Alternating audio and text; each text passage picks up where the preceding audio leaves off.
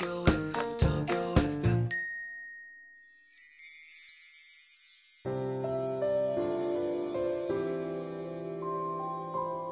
のポッドキャスト放送は毎週日曜夜7時55分よりお届けしている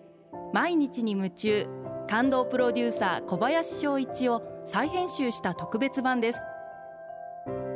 放送で収まりきらなかったアルビオン社長小林翔一さんが大切にしている感動のポイントをどうぞお楽しみください。アルビオンの小林翔一です。海外の目線を知るって感動じゃないですか？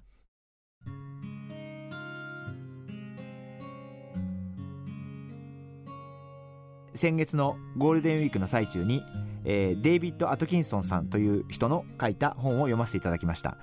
えー実は私が、えーいろんな方々と食事をしていてよくお名前が出る方だったんで、えーちょっと興味を持って、えーまずは一冊、えー買って読んでみました、えー読んでみたらすごい面白くて結果、えー10連休の、えー間に4冊デイビッド・トキンソンさんの本を、えー読みました。もともと金融系のお仕事をされていて、現在は、京都の日本企業の社長をされている方なんですが日本語もお上手でで実はおっしゃってることも私がすごくそうだよなって思うことをすごくおっしゃっているんでこれからって日本は少子高齢化を迎える中でどうしていったらいいかということの指針をすごく分かりやすく語っていて日本に住んでる一人でも多くの方々が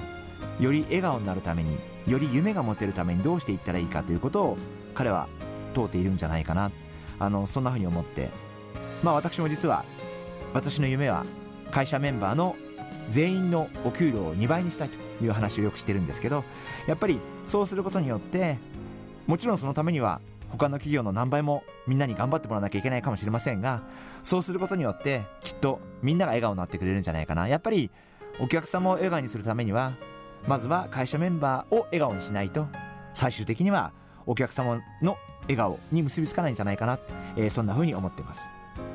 そういった意味では海外の方だからこそそういうところに気づくあるいはそういう問題点をより正確に把握をする、まあ、そういうことが言えるんじゃないかなというふうに思いますし海外の方々から、えー日本の課題についてあるいはもっとこうした方がいい。そういったことを学べるんじゃないかな。そんなふうに考えています。皆様も自分とは違う角度で見る。海外の方の意見も聞いてみる。日本に対する意見。自分たちに対する意見。そんな話を聞いてみる。そういったこともいいんじゃないかな。そんなふうに思ってます。毎日に夢中。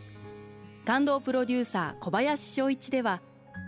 あなたからの仕事のお悩みを受け付けています。番組ホームページにあるメッセージホームから送ってください。お送りいただいた方の中から抽選でアルビオン化粧品のロングセラー化粧水